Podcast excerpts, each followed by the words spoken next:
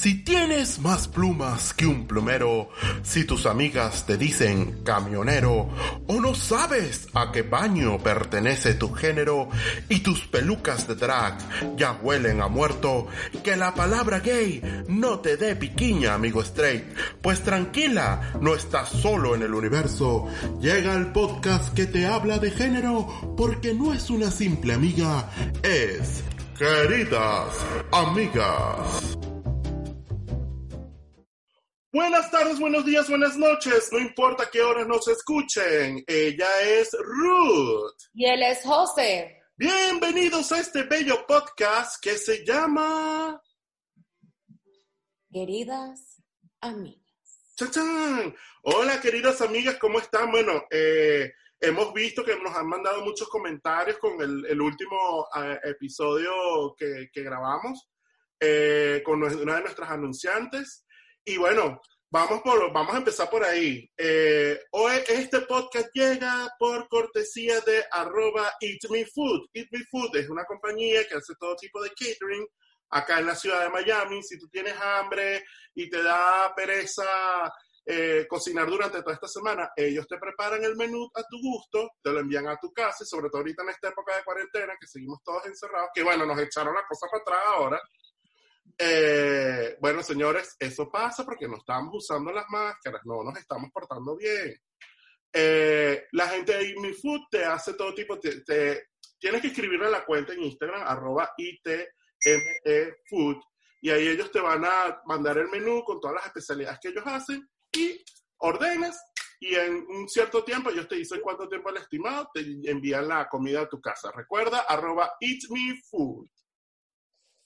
Y si estás en la Gran Caracas, o sea, en Venezuela, pero en la Gran Caracas, y quieres tener un detalle con alguien, vives en el exterior, eh, y alguien cumpleaños, cualquier cosito, un dulcito, tienes que entrar en Instagram y buscar a la gente de arroba somosdulcear y también en la web como www.dulcear.com. Ellos te llevan todo lo que tú quieras a todas partes de Caracas. Ellos no se paran por nada, ni por gasolina, ni por lluvia, ni por nada. Te llevan todo, todo, ni nada. Y ellos tienen partnerships eh, con las mejores pastelerías de, de, Caracas. Así que ya saben, arroba somos dulcear y dulcear.com. Mi querida Ruth, ¿dónde nos tienen que escuchar?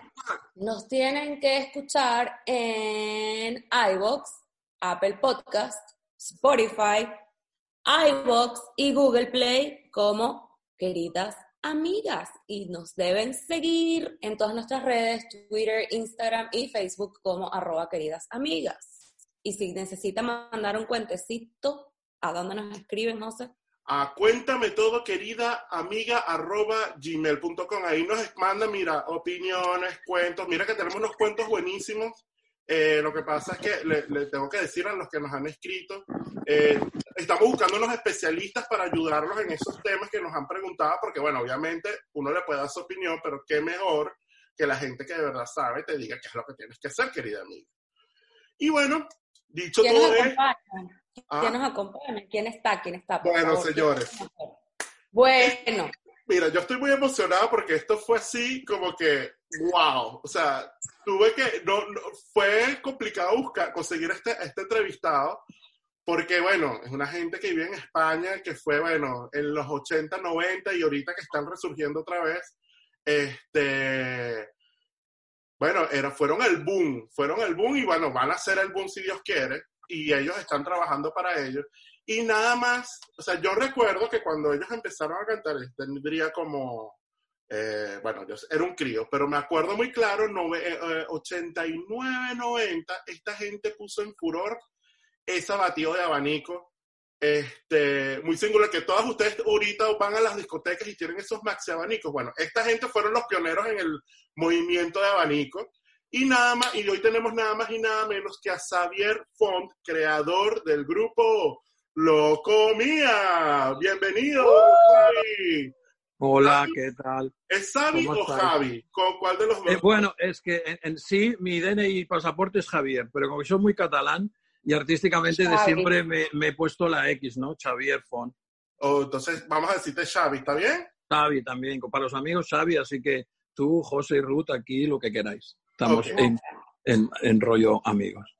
Bueno, cuéntanos cómo fue este empezar en eso de, de, de Locomía. ¿Cómo, ¿Cómo nació Locomía? Pero vamos a hablar un poco, bueno, obviamente uno te conoce porque, este, como quien dice, no te conoce de atrás, porque yo te vi, o sea, yo, yo viví la furor de, de Locomía, o sea, yo era un chico de 8 o 7 años, no recuerdo cuánto, pero yo me acuerdo verlos en la televisión y yo decía, estos tipos son fantásticos. Er- Eres más joven que yo, seguro. Bueno, sí, Entonces, pero había, y, no, y te voy a decir que a esa edad había uno de los chicos que estaba en el grupo, el, el que era rubio, no sé cuál de los tres, eh, cuál era el nombre de los chicos, que era, Juan eran Antonio.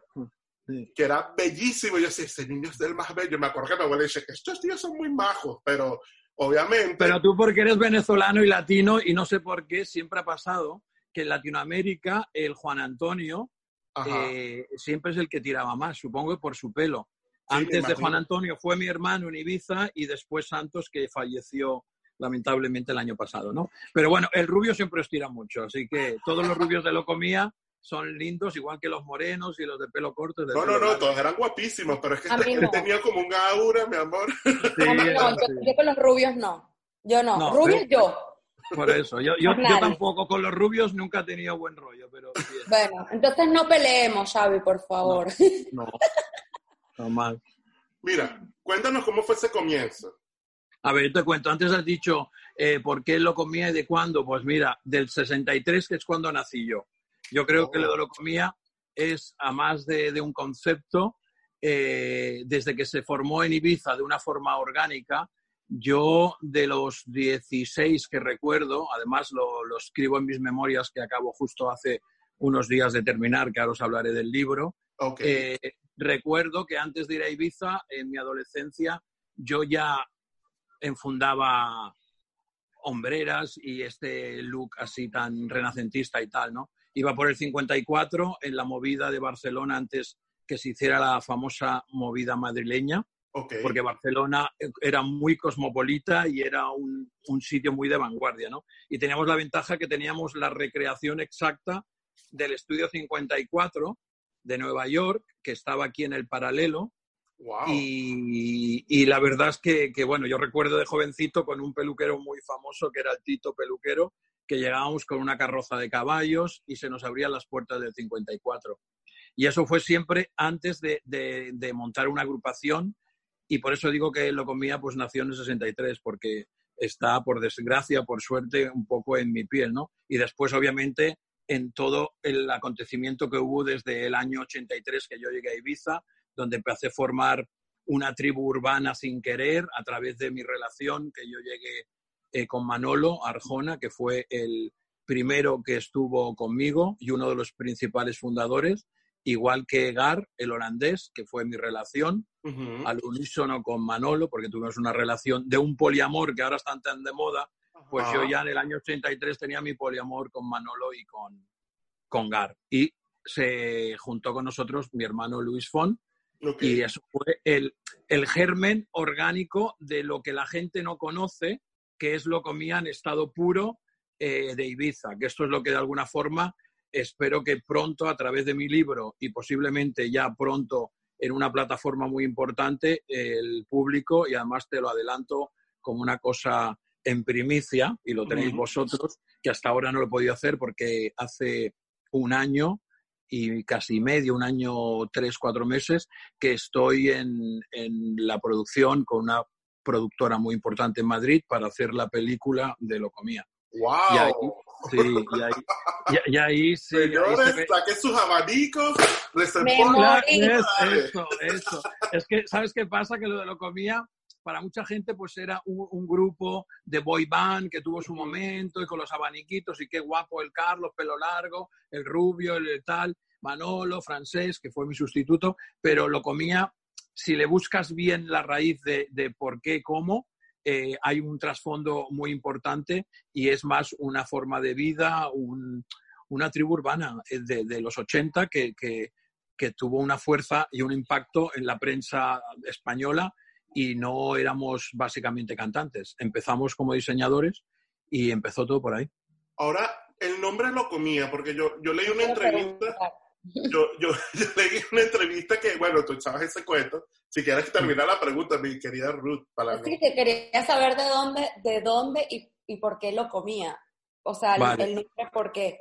El nombre, te lo, te lo, voy a explicar porque en esto del nombre yo tengo siempre un problemita con mi querido Gary. Te lo voy a explicar porque la prensa amarillista, por ejemplo, acabo de ver un artículo que lo han reciclado de otro artículo que hizo el Dominical hace un, un año y medio, dos, que es por la razón que salió la productora con el interés de hacer una serie, porque la idea inicial era una serie que se ha convertido ahora en película y por en medio también hay un documental con otra plataforma muy importante y ahí está todo el tema, ¿no? Pero bueno, a través de esta, esta entrevista que hace tres días la he visto muy amarillista por la prensa argentina, se cuenta del nombre unas cosas tan subreales fue tan normal y tan orgánico que mi relación, el holandés con el que yo estaba en el tiempo de, Ibiza, el primer verano cuando yo lo conocí, él volvió a Holanda, en Ámsterdam, ¿vale?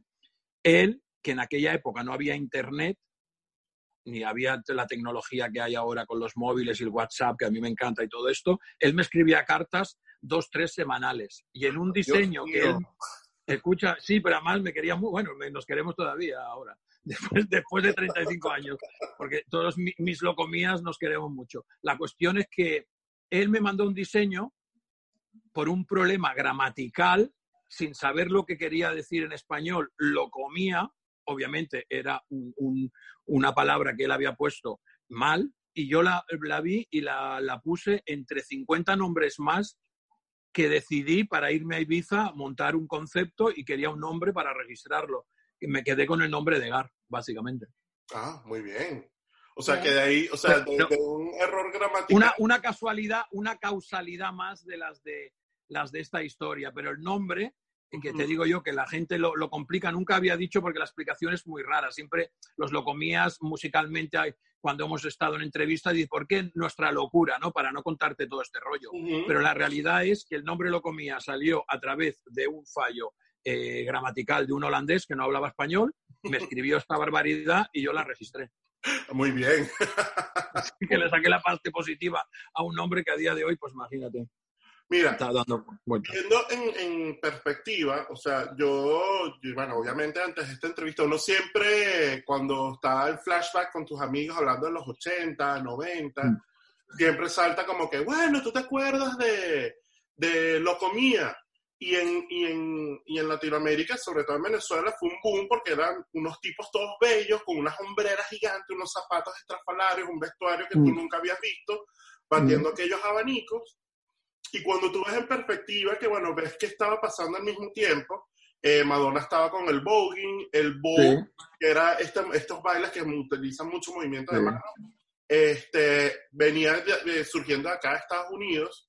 Y este, me imagino que ustedes se nutrieron un poco de eso o esto sencillamente es parte de, de, la, de, de lo que ustedes... Es, es, es, lo que estaba surgiendo en, en, aquellos años, porque yo, como te comentaba, en el 54, te voy a decir una anécdota. Sin haber grupo todavía, en aquel año Madonna estaba presentando Like a Virgin con sus cruces y sus historias. Y Manolo y yo, que ya íbamos de Locomía, un año antes.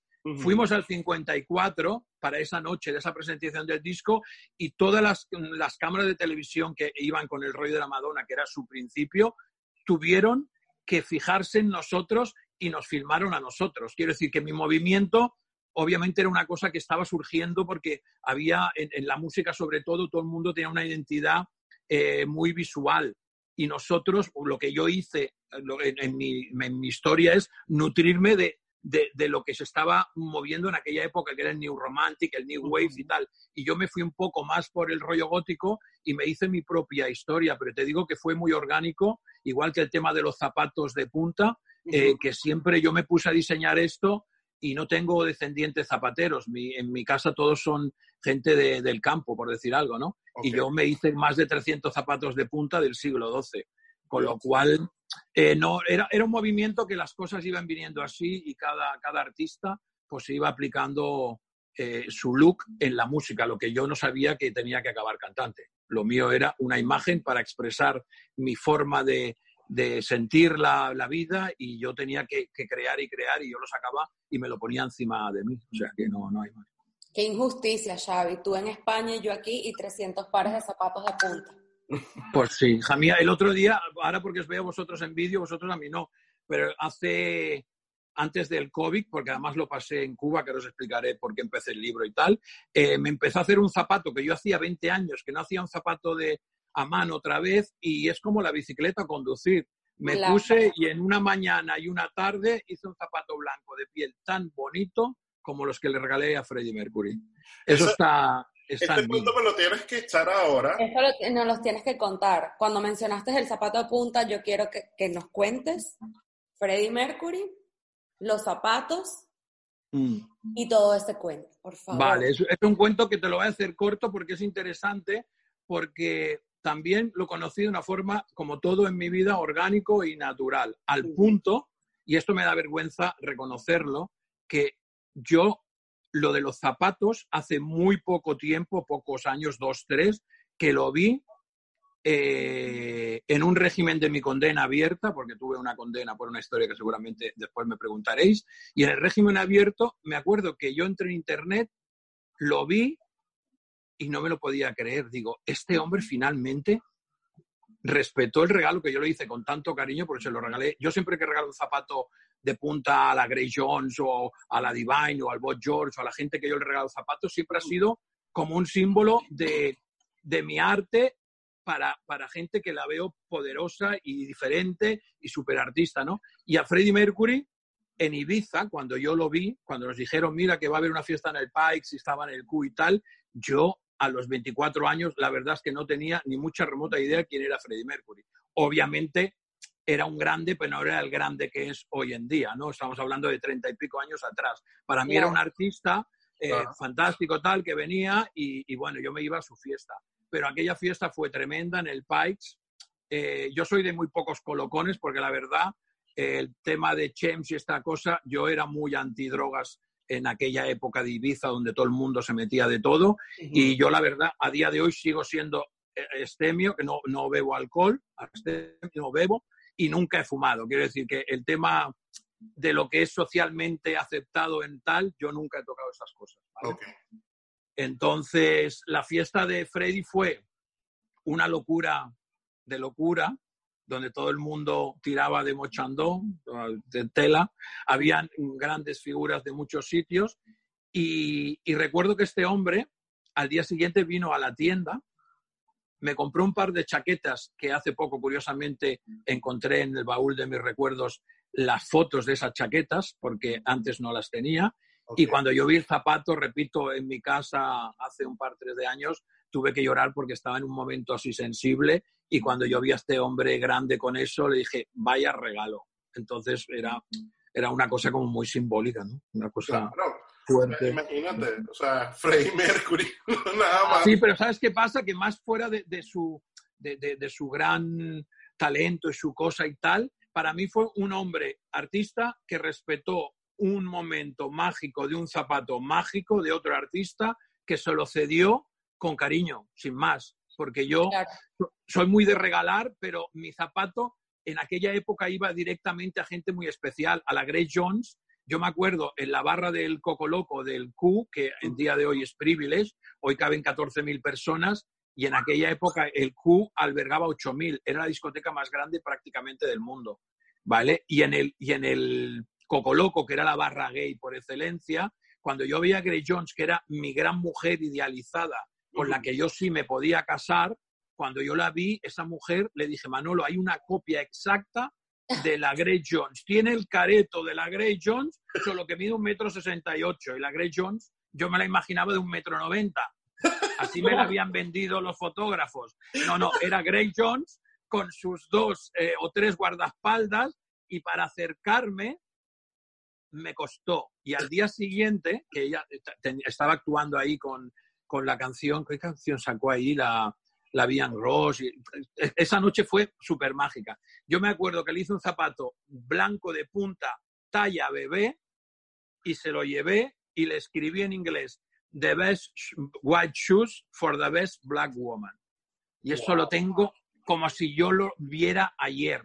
y yo lo hacía de una forma natural. Sí sabía quién era Grey Jones porque era mi diva, pero yo le enchufé el zapato y esa mujer seguramente que el zapato, si, si Freddy lo guardó y se lo puso y en su último vídeo antes de morir de VIH se lo puso, es que lo comía es fantástico, que la moda que hicimos es fantástica, que los zapatos son mágicos y que siempre han ido para la gente que lo ha reconocido como algo diferente. Bueno, por eso, por eso va a haber películas. ¿Cómo? Perdón. Cenicienta dejó el zapato y se convirtió en princesa, en reina. Entonces, pues hay algo de magia con los zapatos, ¿no? Hay algo de magia con los zapatos. Y mira una cosa, Ruth, yo no soy fetichista de los zapatos, sí a veces de los pies, pero eh, lo comía y quiero que quede reflejado en esta entrevista porque seguramente eh, tendréis muchos seguidores. Eh, es más que un grupo musical, es una cosa fantástica que la juventud, las nuevas generaciones, la gente que sigue Netflix, Amazon, donde nos van a ver seguramente pronto de alguna u otra forma a través de mi libro, que ahora hablaremos un poco de esto y del escritor que me lo ha hecho, tienen que entender que han pasado cosas. Ahora, por ejemplo, que la gente necesita referentes y la gente está muy carente de cosas mágicas, deberían descubrir que un chico soñador como yo a los 16, 17 años soñó en un escenario y acabó en un escenario y morirá de alguna forma respetado por un escenario. Y si yo lo hice, lo puede hacer todo el mundo. Solo hay que soñar. Eh, Xavi, una pregunta. Ahí, o sea, para, para, para toda la cultura gay, eh, siempre está ese primer, eh, ese primer momento que tú vas a una discoteca gay, porque bueno, es como que eh, la primera vez que tú entras, es como que, bueno, tú llegas, o sea, yo recuerdo que la primera vez que yo fui a una discoteca gay fue entrar así como que, wow, soy libre. Yo también. ¿Qué representa, por ejemplo, para ti, y eso que lo nombraste, y, de las varias entrevistas que, que, he leído siempre coinciden en lo mismo, ¿qué representa para ti la discoteca Q? El Q es la segunda de mi gran primera discoteca, que es la que considero siempre el templo del mundo y la madre de las discotecas. Y también lo dejo aquí grabado esto para que las juventudes que seguramente eh, no sabrán lo que es Estudio 54 de Nueva York, deberían buscarse la película Estudio 54.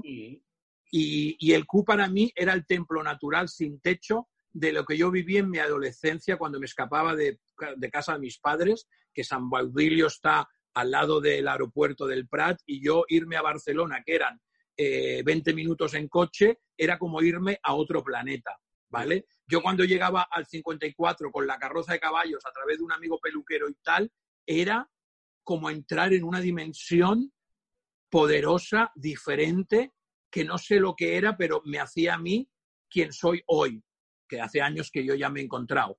Pero al entrar ahí eh, a los 17 años, era algo espectacular. Y en el Q, la sensación que tuve yo a los 18 o 19 cuando llegué el primer verano, porque yo llegué el primer verano sin grupo solo, ¿no? Yo me sentía, y en mi libro lo explico muy bien y de una forma súper, porque el, el, escritor, que es Ernesto Rojas Suárez, un escritor cubano, coreógrafo, bailarín, diseñador, súper polifacético, me ha pillado el rollo perfectamente en 90 días de, de, encierro por el COVID, hemos hecho mi vida en 350 páginas que cada fragmento de, la historia o de lo que cuenta de mí como lo cuenta, yo he llorado cada día. ¿Me entiendes?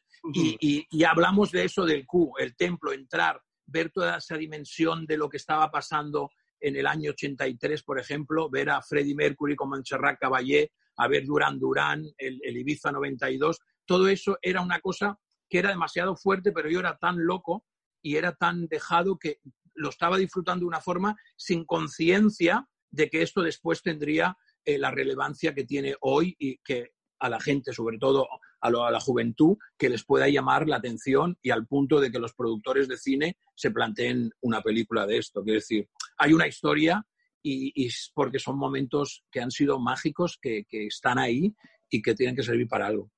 Ahora, yo siempre he escuchado que Ibiza es como que eh, la isla del, del, de la fiesta, de la rumba, de vamos a volvernos locos. De Sodoma y Gomorra.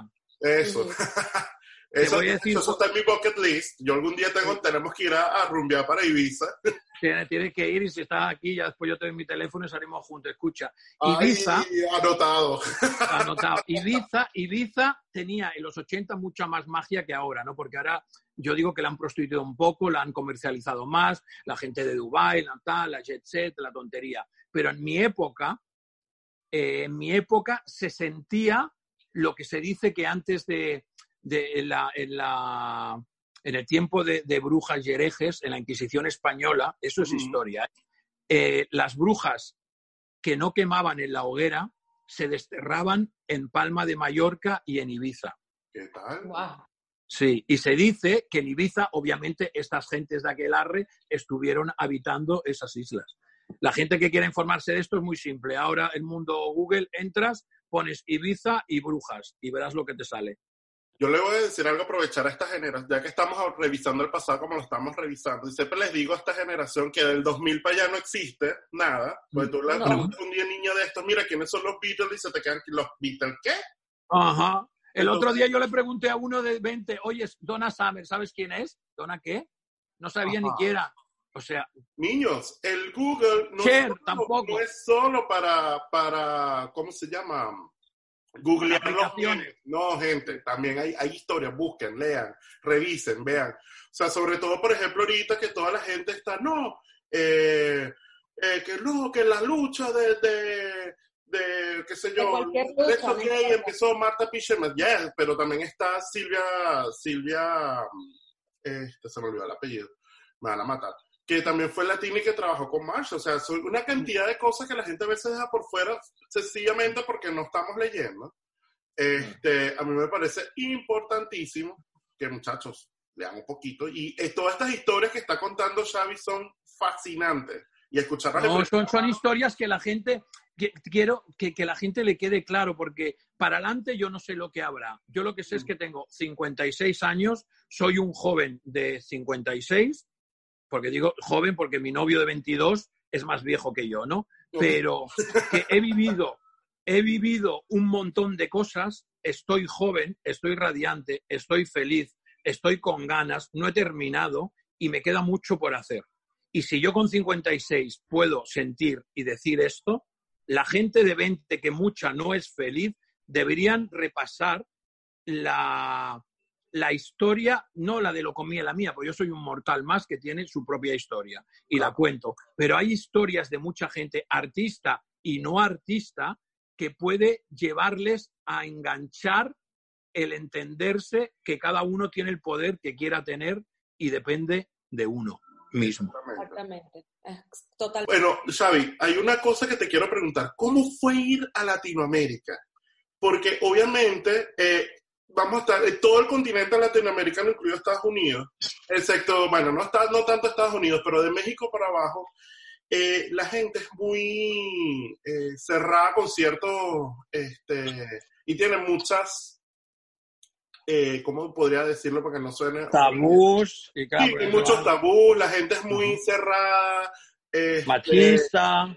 Homofóbica. Y, y, y, y hablar mucho del, del tema gay.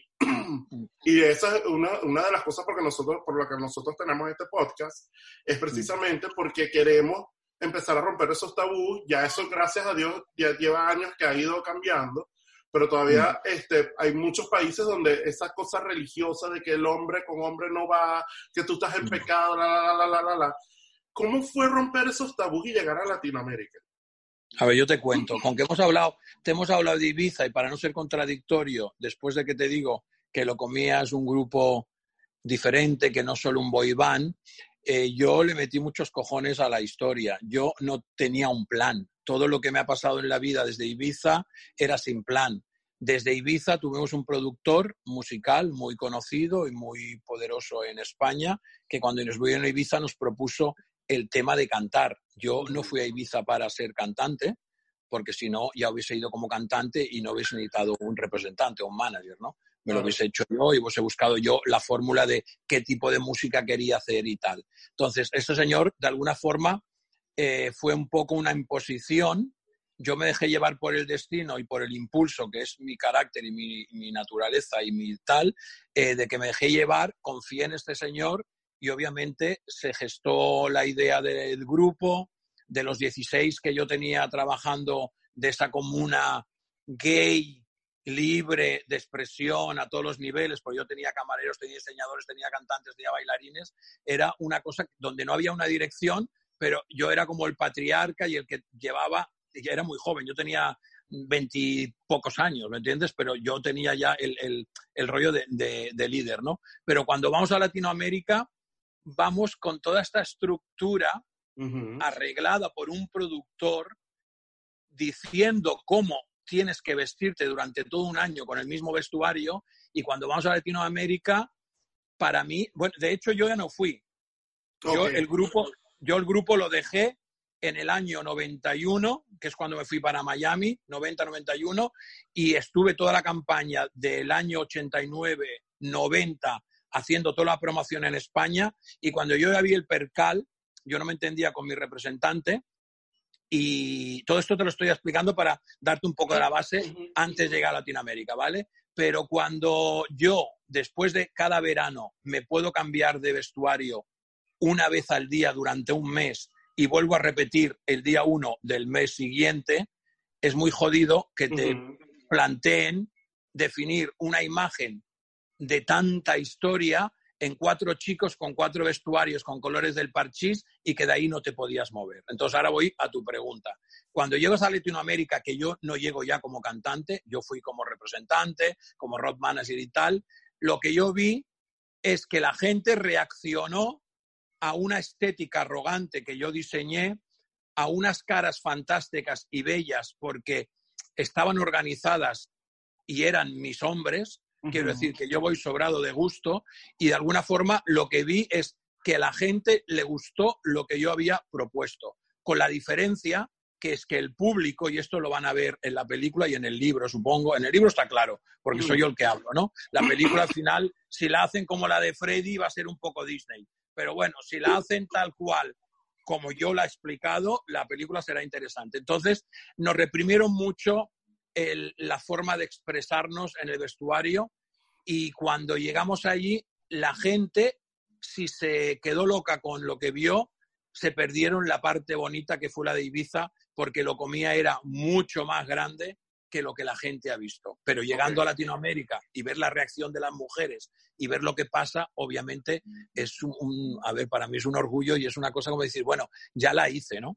No, que nos quedamos a mitad de camino. o sea, rompieron con todo lo que había en esa época, porque vuelvo te digo, o sea, a mí, a mí eh, un niño de 8, 7 años en esa época, yo vi estos hombres bellos en la pantalla con unos abanicos, que de hecho en Latinoamérica usar un abanico es, de una eres maricón, así. Pues no, pues mira, te, digo, mira la ruta, ahora veo la ruta, escucha, te digo otra cosa para que la gente lo entienda, que se quiten ya el prototipo y la tontería del abanico si es de mujer, no, el abanico es un artilugio de guerra en Oriente donde los japoneses peleaban con cuchillos y usaban abanicos para la guerra. Quiero decir, que, no hay nada más masculino y más guerrero que un abanico. Bueno, de hecho lo que te iba a contar es que en España, yo me acuerdo que en una de esas visitas que yo fui, yo estoy con el guía, yo que, ay, que yo veía a los tipos con abanico y yo que, ah, los hombres aquí pueden usar abanico, pero o sea, fue para mí una cosa como que, wow. Y yo dije, yo quiero. yo, creo que fue, lo nuestro fue muy, muy arrogante, muy bonito, muy al borde del abismo para decir, mira, estos cuatro locos, maricones, lo que fuera, que era lo más fácil que en Latinoamérica nos, nos tacharan de esto, pero lo que sí tuvimos fue mucha valentía de salir como de verdad tú quieres vestirte. Y yo ya no estaba en el grupo, ¿no? Pero hablo ya por, por, mi grupo. Cuando iban vestidos así es porque sentían vestirse así. Lo de lo comía no es una imposición de un productor que se inventa un concepto y le pone una ropa y se ve ahí como al borde. No, nosotros éramos así, vestíamos así y sentíamos así. Al punto de que antes de yo ser cantante o conocido por la música y demás, yo vestía y calzaba mi imagen 24 por 24. Así. yo no iba solo a bailar. Yo, en la época mía, antes de, yo iba mi día a día era zapatos de punta y hombreras. No iba con tanto faralae, pero mi look era más sobrio, pero yo salía a la calle así. Barcelona era así. Pero bueno, para terminar de eh, contar esta historia. Bueno, yo estoy así que, bueno, me voy a comprar el abanico y agarro mi abaniquito, ¿no? Así, todo discreto y que... Y viene el señor que dice, no, no, no, no, no, no, no, como lo comía, ra y dale duro. Y yo, pero, mm. pero se veía bien así, sí, sí, sí, eso es lo más normal.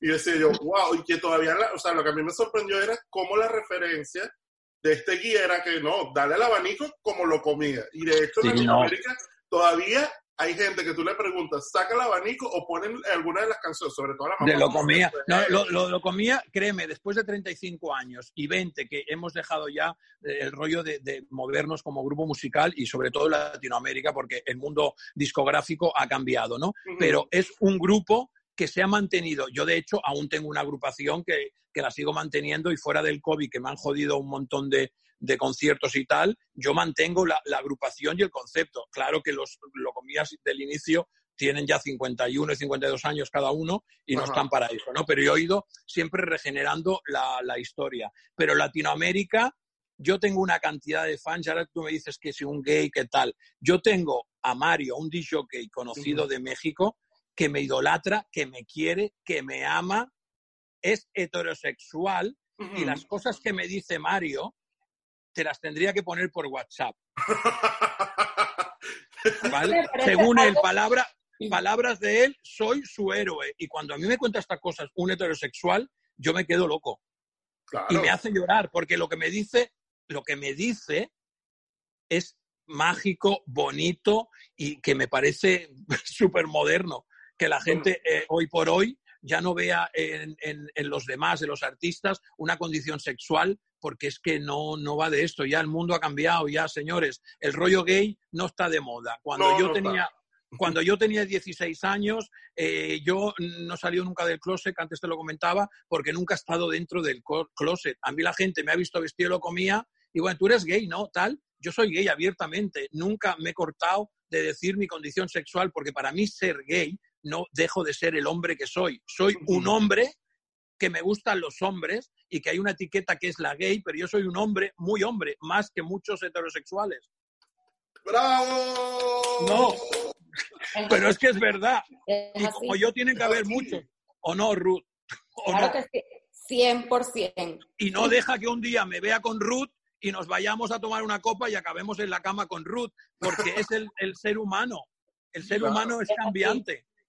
Es así. Mira, te iba a comentar, o sea, el boom Latinoamérica, y perdón que vuelva otra vez al, tema, eh, fue tal que ustedes llegaron a participar en, Viña del Mar, que es el, mm. el, equivalente a un Eurovisión, pero de este lado del charco.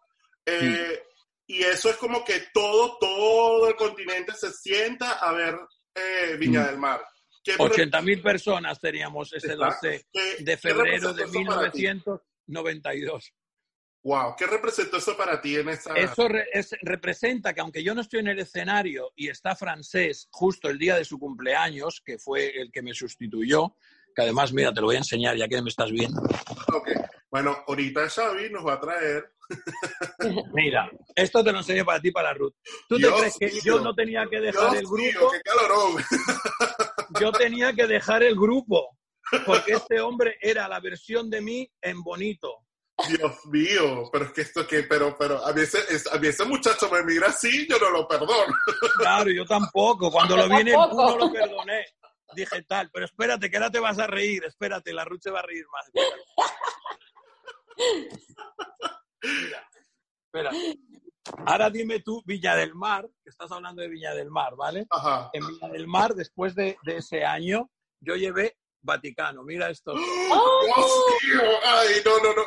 Carlos Armas y Javier Pastrana. ¿Son bonitos o no? No, no, no, no, bonito no, lo siguiente. Lo siguiente.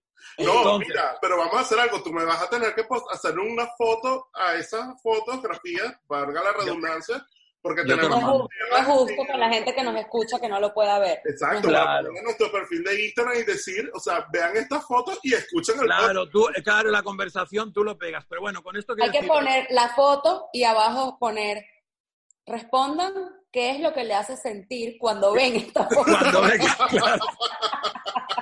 Entonces, déjame que te acabe. Ese Viña del Mar del 12 de febrero, cumpleaños de Francesc Picas, que te he enseñado la foto, eh, delante de 80.000 personas en el monstruo de la Quinta Vergara, Ajá. era desde atrás de las bambalinas esa energía poderosa, porque yo siempre he sido muy de atrás, porque siempre he querido ver mi obra desde fuera y ver lo que bonitos son, igual que me pasó en el César Palace de Las Vegas cuando conocí a los Quintanilla y a la Selena, ¿vale? Wow. Eh, el, el show lo abría, lo comía y después cuando vi por primera vez a Ricky Martin. Cuando tú ves tu historia desde abajo y ves a cuatro hombres como los que te he enseñado, los ves vestidos con esa ropa tan poderosa y diferente y tal, que estás a punto de hacer un crossover al mercado americano y por la dirección de los managers y el interés de las multinacionales de la industria discográfica se te cae todo o te engañan, pues obviamente ahí se jodió un poquito la historia que es cuando acabó el grupo en el año 92. Pero ahí hubieron grandes demandas y tal. Pero ver a tu grupo en Viña, ver a tu grupo en el César Palace y ver a tu grupo a punto de despegar de verdad, pues es una cosa que, que a ver, que, que te mueve mucho el suelo. Claro. Para mí, para mí lo comía, yo creo que puede ser que mi, creo yo que fue como que mi primer recuerdo me, era un acto de fin de curso del colegio. Cuatro niños se vistieron con las hombreras, con el faralado, con los abanicos, niños de 10 años bailando con los abanicos. Eso creo que era algo que hoy en día no lo vamos ni siquiera a ver por No. tantos prejuicios que tiene la sociedad No. con el tema de que no hay etiquetas, pero todavía sí las hay. Y ahorita vivimos en un momento donde, qué horror, que si es, es blanco, si es negro, si Negro. es extranjero, si es gay, si Con es la, con la, agenda- la fulana agenda gay que le estás metiendo a mis hijos y mis hijos son inocentes. Ajá, Y entonces es lo que yo digo, Latinoamérica, los prejuicios y como que hay una línea que llega un momento que se borra, pero que sigue estando ahí. Que yo me pongo a pensar, yo con 10 años era el año 90. Mm. ¿Cuándo en el año 90 o cuándo en el 2020 tú ibas a permitir, si tú eras una madre recatada, loca, enferma de mierda, porque no tiene otro nombre, que tu hijo se parara en un acto de fin de año en el colegio Ah, bueno, con un claro. abanico, con unas hombreras que tú misma se las hiciste, con unos zapatos de punta, obviamente hecho con cartón, a Ajá. cantar lo Lo comía. comía, pero te digo una cosa de esto y es muy simple. Mira, los niños para mí siempre ha sido mi mejor público, Claro. porque el niño y las madres siempre se engancharon con nuestra historia. Por eso lo comía yo creo que, que ha trascendido en el tiempo, más allá del grupo musical que, que acabe, que el éxito estás arriba, estás abajo. Porque los niños para mí son los más inocentes y son los más críticos. Cuando un niño se engancha, y eso yo lo vi desde los inicios de Ibiza, los niños cuando te veían no veían un gay, no veían un hombre, Claro veían no. un príncipe encantador, Totalmente. Totalmente. Totalmente. Y eso es con lo que yo me quedo, no con lo que la gente mayor piense, porque la gente mayor estamos ya, es que es lo que dices tú, las etiquetas, la gente mayor está quemada, los niños no. Mira, Bueno, yo, Y es yo con lo que yo cierro me los ojos ahorita y me acuerdo de lo comía.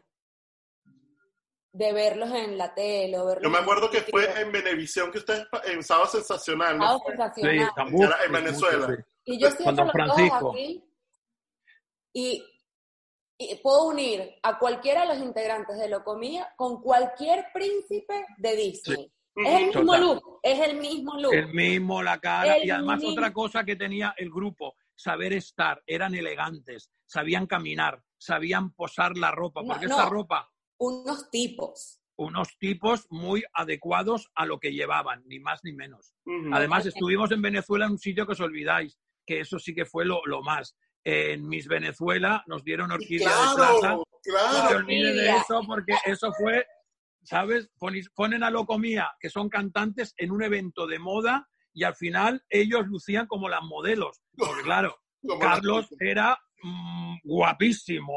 Ah. ¿sabes? O sea, Carlos podía competir con una Miss Venezuela. Totalmente.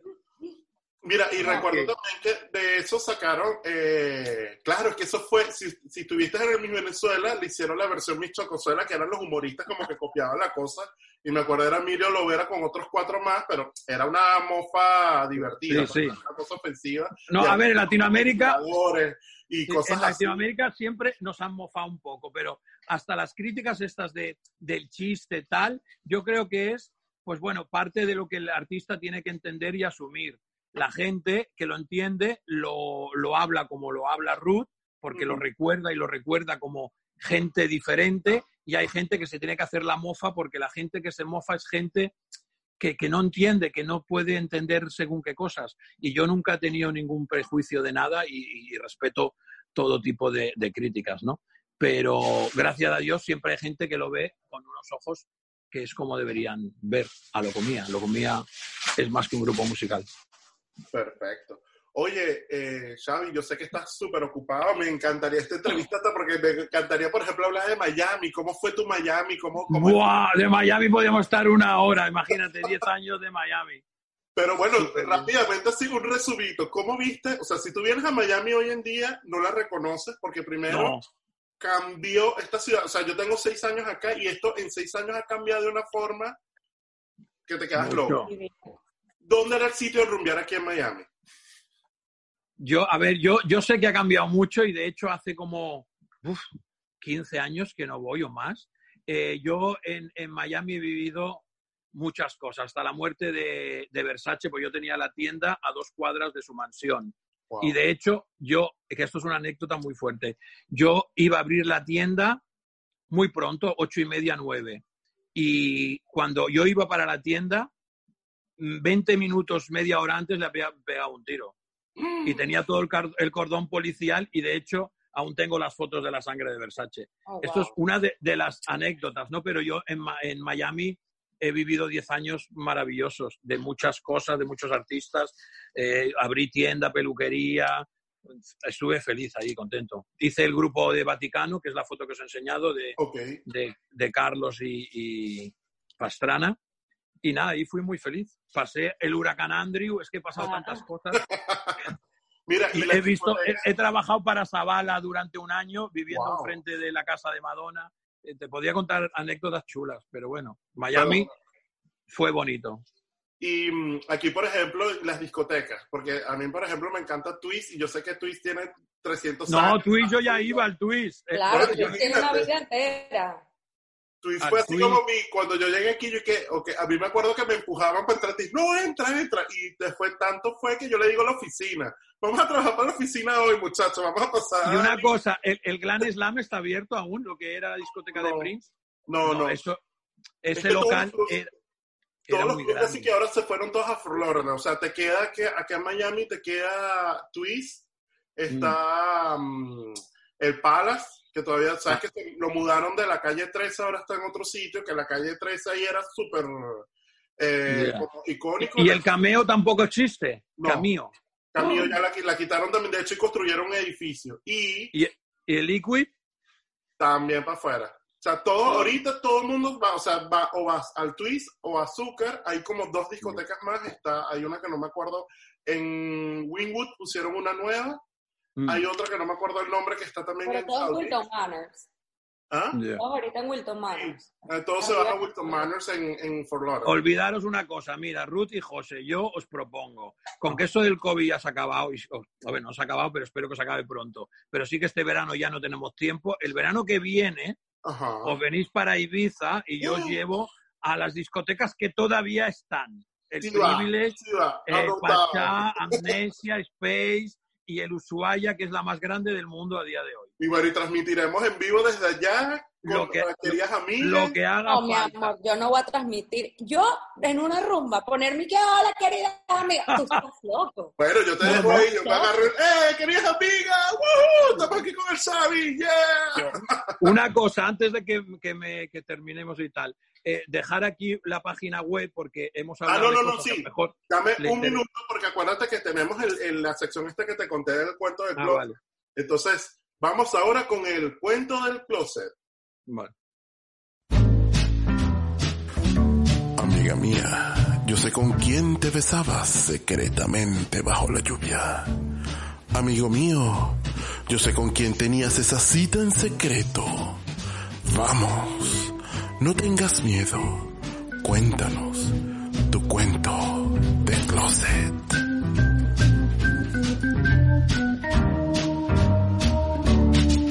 Seguimos acá con nuestro amigo Xavi. ¿Cómo estás? Eh, bueno, aquí.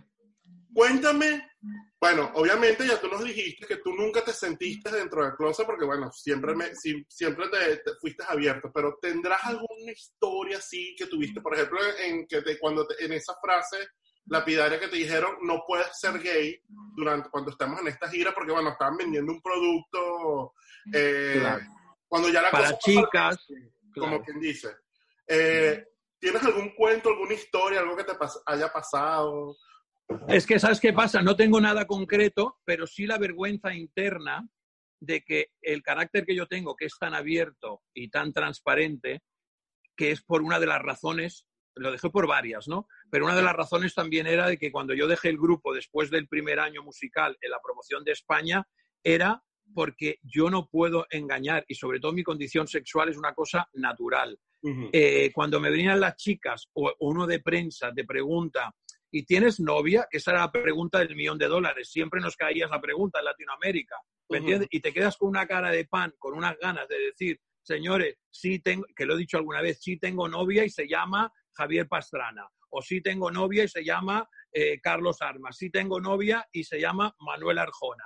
¿Me entiendes? Y estas cosas a mí me tenían fatal. Y al final, pues con las fans siempre hay una que es la, la, la íntima, por decir algo y tal, y, siempre pues tenía, tenía que, confesarme. Era algo horroroso, porque es que no, no está en mi naturaleza. ¿Me entiendes? Es que una cosa tan, tan natural. ¿Cómo llevaba esa parte? Porque obviamente los chicos también eran gays.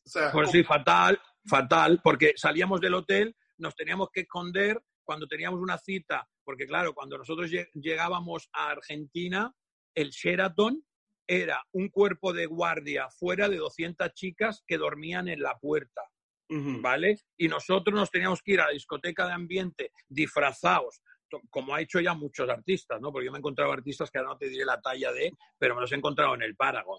Bueno, ahora ya, obviamente, ya dijo Ricky que era gay, ¿no? Pero en aquella época no, ¿me entiendes? Entonces, yo me he encontrado muchos artistas undercover y era todo un drama tener que salir porque además eh, eh, éramos todos muy jóvenes, ¿no? Y yo estaba un poco como el, carcelero de, los chicos y tenía que estar controlando, cuidado que por aquí tal, y era todo una odisea escaparte del hotel una vez en los 10 días que estábamos en una promoción en una, en una ciudad. Y es una putada no poder libremente expresarte y, y que las fans sepan, porque las fans hubiesen estado igual si las fans lo último que les importaba era, aunque estuviese enamorada de nosotros, eh, lo que les importaba lo último era nuestra condición sexual. Ellas, igual que los niños, se enamoraron del concepto independientemente de que cada una le gustara uno de los componentes. ¿No? ¿Y qué es lo que pasó? Por ejemplo? dormido en la puerta del hotel, pero tenía 10 años cuando lo comía. Vino el mundo para mí. Claro. Pero ves, para ti, una niña, ¿tú qué recuerdas con 10 añitos, una niña? ¿Qué es lo que ve? Una niña de 10 años no ve la sexualidad, no, ve la yo lo que veía eran unos tipos bellos bailando, me gustaba cómo bailaban, cómo cantaban, cómo se vestían. Tú a los 10 años veías algo, lo que hay que ver. O sea, yo, veía, yo veía eh, como, como hice la comparación de ver a lo comía con uno, o sea, con ver a los, príncipes de, mm. Disney. Veía eh, lo bonito, la ropa, eh, cómo mm. bailaba, el mm. viento, cómo movía el pelo, todas esas cosas. No, no veía, ni sabía que era un hombre gay con esa edad. Efectivamente, pues, pues tú, estaba, tú estabas disfrutando lo que hay que disfrutar de lo comía, aunque tengas 30. No, y, también me pasaba que, que, que es algo súper, que de hecho lo comenté con mi abuela hace un par de días atrás. Mm. Le dije, vamos a entrevistar a Xavi de lo comía. ¿Qué? ¿Te acuerdas del abanico? Mi abuela es mm. española y cuando me mm. veía a mí, que yo le quitaba los abanicos porque los veía a ustedes en la tele, mi abuela mm. también se ponía con su abanico. Claro. O sea, las, abuelas y, las madres. Qué guapos que son. claro. Las madres y las abuelas, la gente mayor y los niños para mí ha sido siempre el potencial eh, público que disfruta de ver lo que de verdad es lo comía. Claro. Punto. Con eso la gente lo tiene, lo tiene que entender. Y bueno, Por y eso- pasa, por ejemplo, por ejemplo, Ricky Martin saliendo del closet. La gente sigue teniendo las igual. Mm. Claro. Ah, no, para mí Ricky Eh, Martin. Pablo no, Alborán saliendo del closet. No, para mí Eso Ricky ya ni- Martin ni no es ni gay ni no gay, es Ricky Martin. Ya eso ya ni es, ni es noticia ya, porque la gente lo que le gusta es tu música, es tu trabajo, es lo que tú representas. No que Efectivamente. porque al final eso, lo que siempre decimos en este show, al final la, la- tu, tu orientación sexual se, se pasa en con quien tú te acuestas y eso no es problema. Claro, y pasa en cuatro de paredes. Claro, eso no te afecta a ti. Si a Claro. ti te gusta ver a un, un artista, sea el que sea, por una imagen, por una música, por un concepto, una estética, tal, eh, no puedes limitarte a pensar con quién se acuesta ese artista, porque contigo no se va a acostar, Por supuesto que no. no lo ¿Me que no me, no me importa. porque no vas a tener acceso al artista. Entonces, ¿cuál es el problema?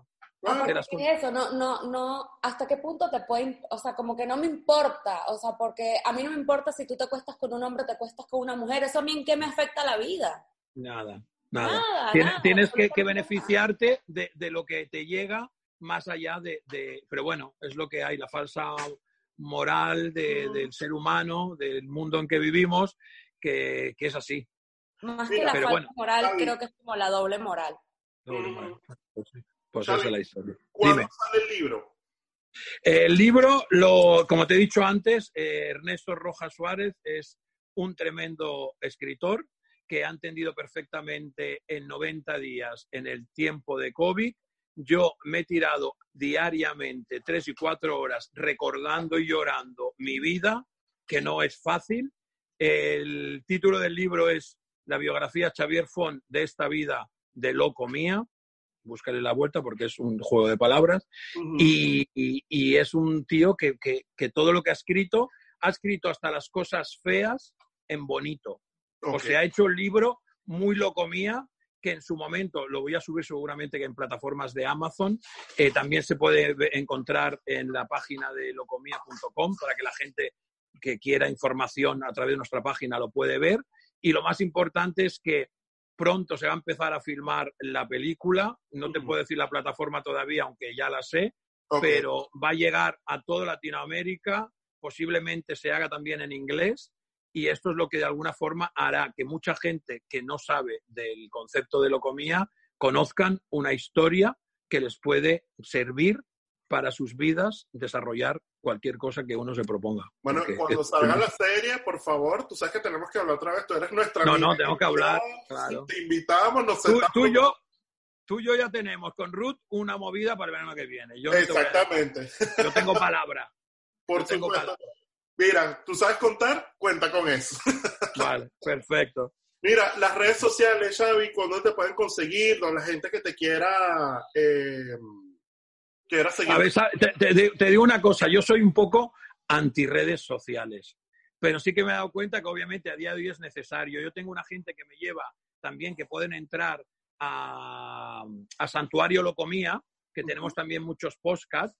Eh, este vuestro me, me interesaba mucho porque además de donde estáis en Miami, había una raíz ahí que yo tengo y tal, y tenía ganas de que eso sé que va a llegar a una gente muy concreta, muy especial, y me apetecía mucho, ¿no? Pero con Josu, que es el que me lleva todo el tema este de redes y tal, se- la gente puede, puede comunicarse. Pero lo más directo conmigo es la, la página de mía de toda la vida, que es locomía.com. bueno, Y el libro pronto estará. O sea, yo lo tengo ya todo terminado, ahora tengo todo la esto en la editorial para fabricar y tal, y esto en cosa de, de pasado ya el verano, en septiembre, octubre, ya voy a hacer cosas de televisión y, va a salir. De hecho, estaba esperando con un documental poder sacarlo en primera persona y, y decirlo yo, ¿no? Y vosotros tendréis un libro. por supuesto. Ay, Me tienes gracias. que dar tu dirección. Tú y ella vais a tener un libro. Seguro. Por supuesto, eso no los vamos a devorar, corazón. No, No, te digo una cosa, escucha, la gente que me está haciendo la corrección del estilo y tal, el marido de una señora cubana que es muy conocida y tal, lo empezó a leer así de capricho y tuvo que devorar casi 400 páginas porque no pudo parar. Yo no leo libros, pero imagino que un libro se lee, paras, cuando tienes otro tiempito. Claro. Claro, claro. Este libro te engancha, que este señor, que es de los primeros que lo ha leído entero, se han quedado hasta el final. Y Buenísimo. me han dicho que esto lo tienes que presentar para concurso, así que el, el- el- el libro yo no lo he hecho con ánimo de lucro, lo he hecho para que la gente sepa eso que estamos hablando ahora aquí cortito con vosotros, que os agradezco además, pero que lo sepan de verdad, del principio al final. Bueno, mira, Xavi, más que agradecido por esta entrevista. O Muchísimas sea, gracias. no sabes el honor que es para nosotros conversar contigo, rememorar todas esas cosas. Bueno, eh, como te digo, parte de esa, de esa infancia. Yo me, mira, en esa época justo, yo me acuerdo de dos cosas que sonaban en Venezuela. Era Lo Comía y el bebé Jordi. No sé si se acuerdan que era el bebé este que cantaba. Ah, sí, sí, el niñito aquel que cantaba. Sí. Ya, lindo, qué lindo. Eran dos cosas que estaban como... O escuchabas Lo Comía o escuchabas a Jordi. Era una cosa... Pero eso, pero eso es fuerte, es lo que he dicho yo de este amigo mío DJ. Eh, lo de lo comía, yo es que he escuchado cada cosa que de verdad te hacen llorar los fans. Gente, hace dos días, una amiga mía que, que está en, en- que es argentina, era fan, pero esta mujer hace dos días me decía unas cosas que ella es quien es, está donde está y es feliz y no sé qué, gracias a lo comía. Pero esto yo lo oigo a diario Wow. últimamente mucho. Entonces dices, pues lo comía tiene, tiene un poder y la gente poder. tiene que sacar de eso lo positivo. Tiene, tiene algo. tiene. Bueno, Así que nada. Xavi, te dejamos porque sabemos que está súper, súper, súper complicado. Muchísimas gracias por hacernos este tiempito. Viste que A vosotros. todo el mundo dice que no, 30 minuticos que yo estoy por ahí. Mira, ya, ya. No, yo, yo también, yo cuando, ya cuando me engancho hay tanto que contar, pero os agradezco mucho y quedamos en esto, que tan pronto tenga los primeros libros editados, vais a tener uno y yo te lo envío donde tú me digas. Ah, dale, Ok. muchísimas Gracias. gracias, Xavi. Gracias. Y, y gracias a los que escuchen todo esto y que, que analicen un poco y que busquen que es interesante. Claro, Bueno, claro. No, nos, tienen que, reunimos, por favor, nos volvemos a reunir, pero de chisme. A Vale. chismear. Vale, un beso, cuidaros. Os. Gracias. Cuídate. YouTube Claro. con todo el mundo que se mete, buscan lo comía y van a ver todos los videos. Todo esto está gráficamente, mira, todo lo comía está en YouTube, así que sin pena alguna de él. Para lo bueno y para lo malo. Suerte. Vale. Gracias. Gracias. Chao.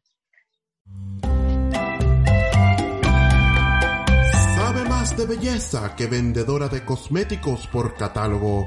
Con ella no hay ceja mal sacada ni pestaña postiza mal pegada. Llega el terror de la base empegostada con ustedes, Rutilandia.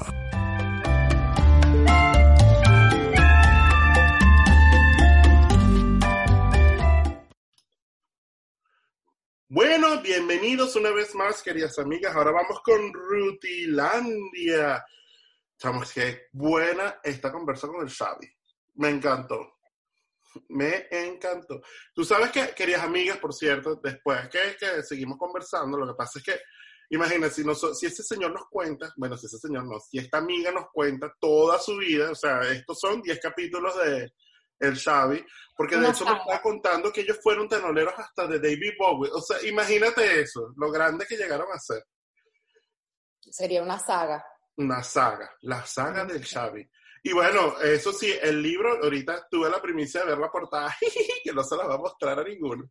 Este, o bueno, la posible portada, y de verdad, el libro se ve fenomenal. O sea que por supuesto, ya sabes, Xavi, cuando eh, lances este libro, mi rey, nos tenemos que volver a ver. Obviamente. Ya, espera, esperar esa pelu- pel- película con locura. Sí, por favor. No. Este, bueno, Ruti, ¿qué tenemos para hoy? Ah, por cierto, hay que comentar algo.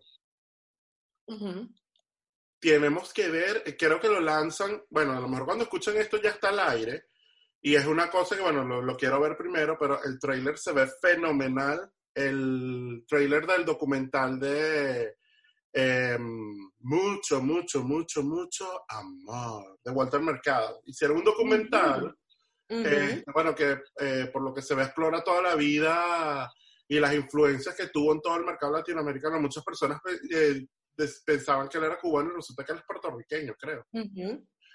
Y bueno, se ve súper interesante, queridas amigas. O sea que tenemos que estar pendientes de ese Netflix. Si ya lo vieron, mándenos su correo, cuéntame todo, querida amiga, gmail.com y nos cuentan sus, sus opiniones, nos dan sus opiniones, o por DM en Instagram también.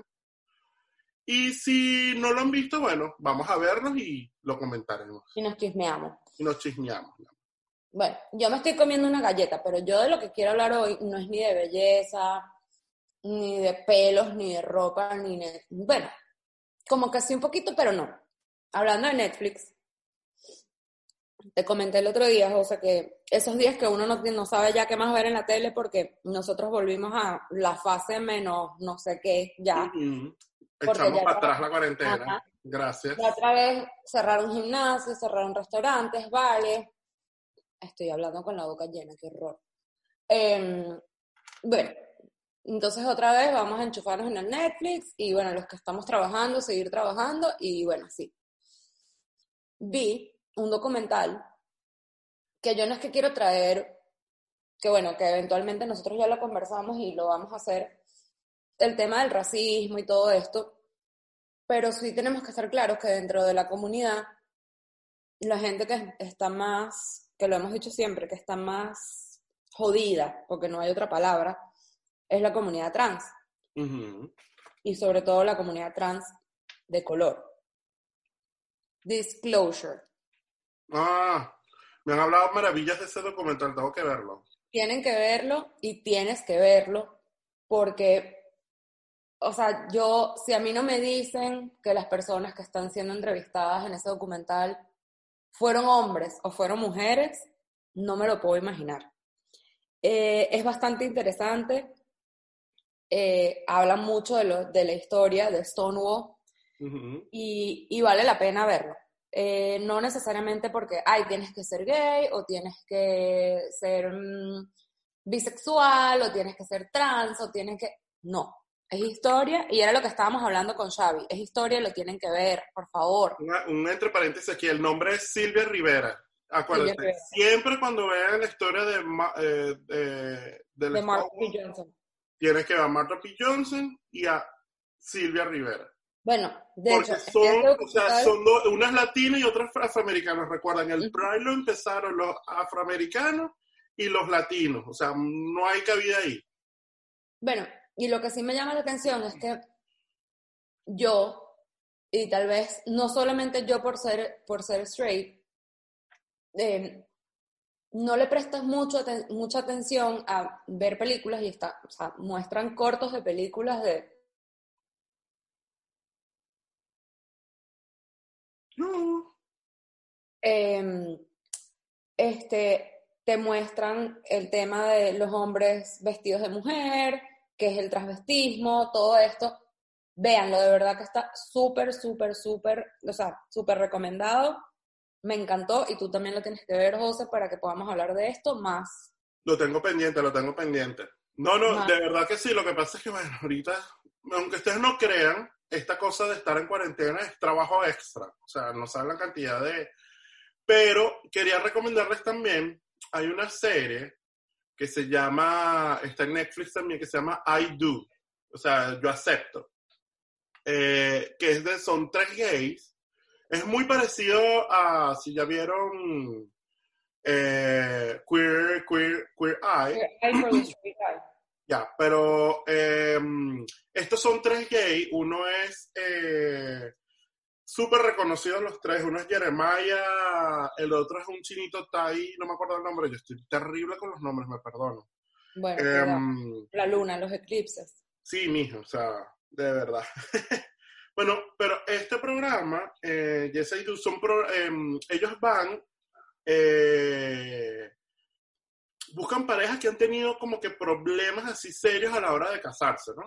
Entonces, este, o sea, la vaina es lacrimógena al 100%. O sea, yo todavía no he visto el primer capítulo que no lo lloraba así como, no, yo se quiero, de verdad que se aman. Y lo increíble es que este programa visita zonas rurales, porque se van hasta ahí, eh, de aquí de Estados Unidos.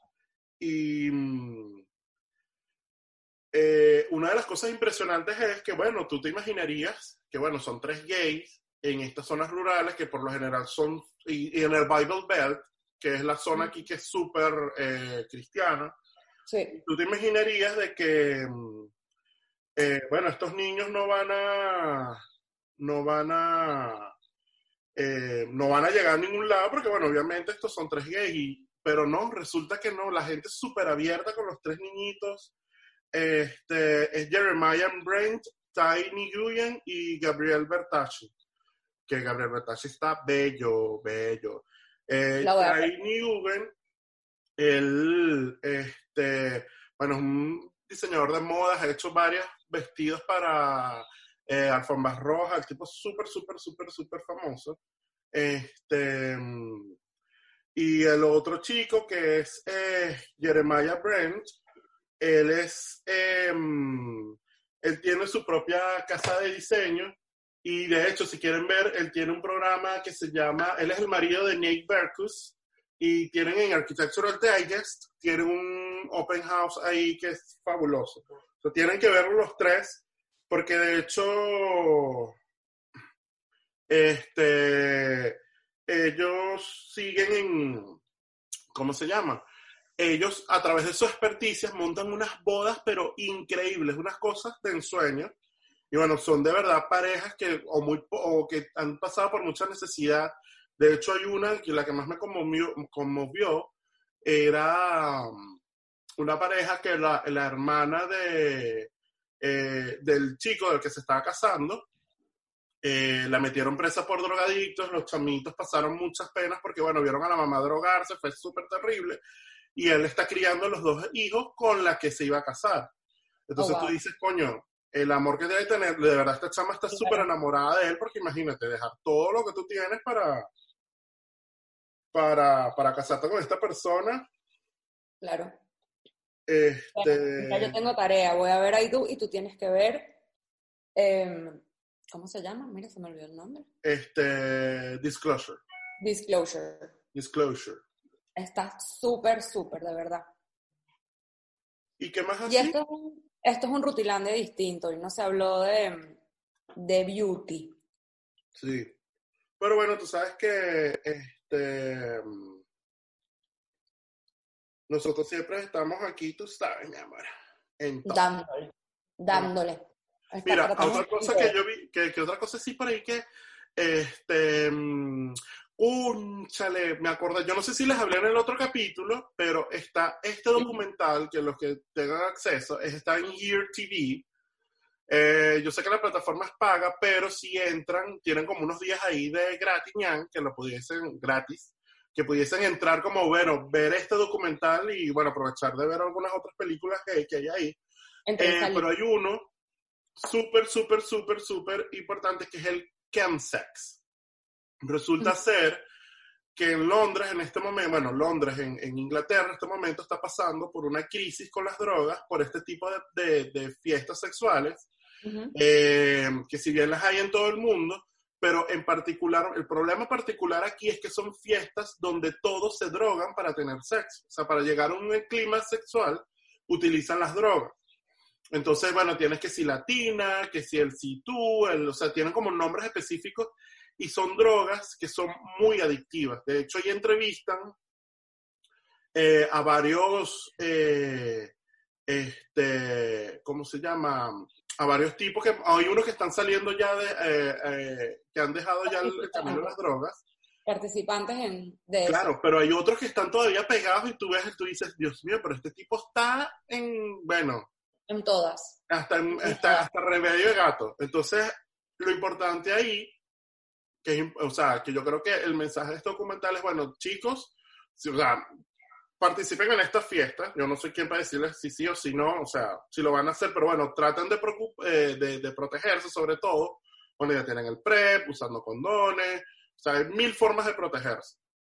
Y la cuestión está que aquí dicen es que muchas de estas personas se terminan contagiando de VIH, primero porque se comparten las agujas cuando se drogan, y No, segundo, y la locura de estar drogados que ni se dan cuenta de lo que están haciendo. y segundo que hay gente que tiene sexo sin, eh, sin protección. Entonces, obviamente es como un cóctel ahí fatal, porque, un, bueno, la receta perfecta para la desgracia, porque, bueno, tienes sexo sin protección, te estás drogando y estás compartiendo las agujas, y bueno, este, Para ustedes contar. Sí, no, de verdad a mí me, me causó mucho shock, porque bueno, obviamente este, es una cosa muy underground, no es, o sea, es un problema que está allá, pero te apuesto que aquí también está pasando. Eh, de hecho, hay un, un relato de un chico que, me, que fue el que más me impactó, que bueno, él en la, en la cosa sexual de que estaba súper emocionada y este que seguía ahí como que, coño, que, que bien me siento, tenían todo el sexo y toda la cosa, el tipo lo amarran. Y entonces este, él lo amarran y lo obligan a tenerse, o sea, lo obligan a ponerse la, la, la droga, pues al tipo le inyectan la droga amarrada y le decían, no, no quiero, no quiero, no quiero, el tipo, sí, sí, sí, o sea, fue casi que, me, me perdona, eso fue una violación, porque al momento, yo, sabes, que tú tienes un juego sexual, y si tú sientes que eso es violento, no sé qué, y ustedes dicen no, es no, y se para. Y eso va con todo, las relaciones también. Si usted ve que su marido se pone violento, usted dice no.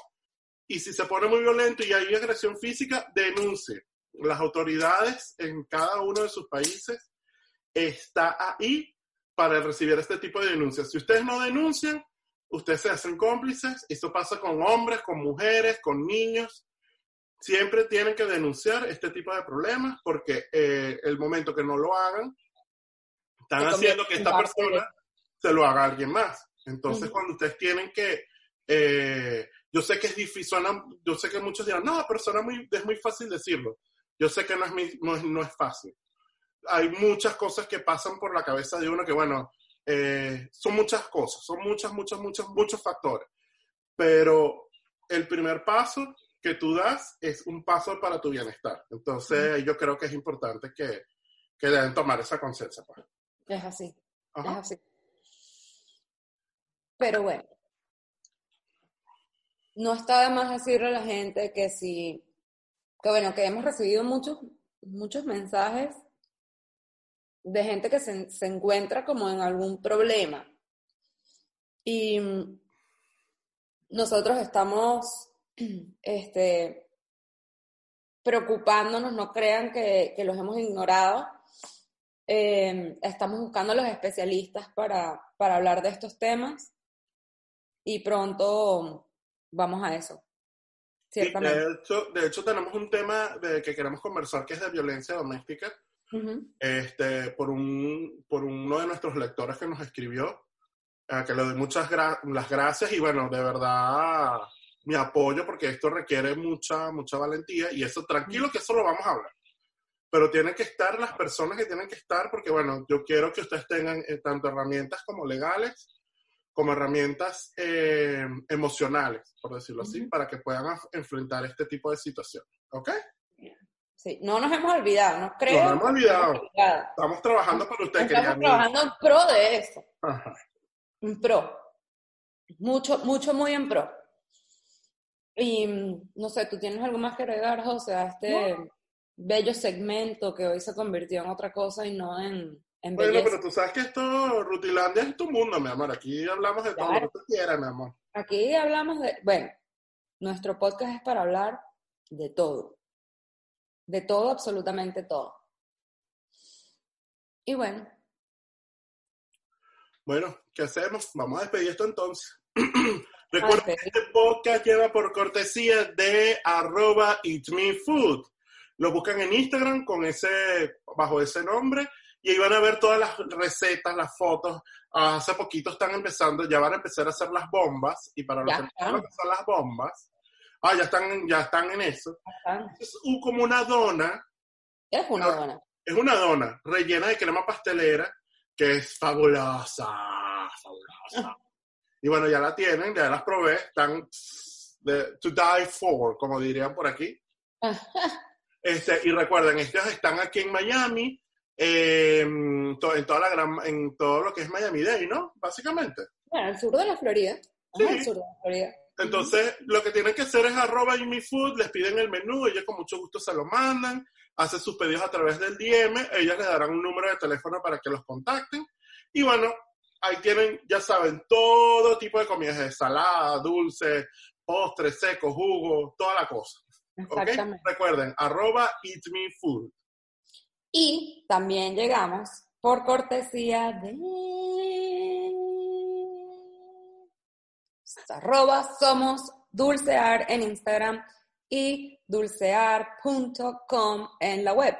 Si están en la Gran Caracas, bueno, no, si están en la Gran Caracas, bueno, sí, Si están fuera del país y quieren mandarle algo a alguien que se encuentre en la Gran Caracas, mira, ellos te llegan hasta el último recoveco de la ciudad, con lluvia, trueno, con, con gasolina, sin gasolina, con marcha, sin marcha, con protesta y sin protesta.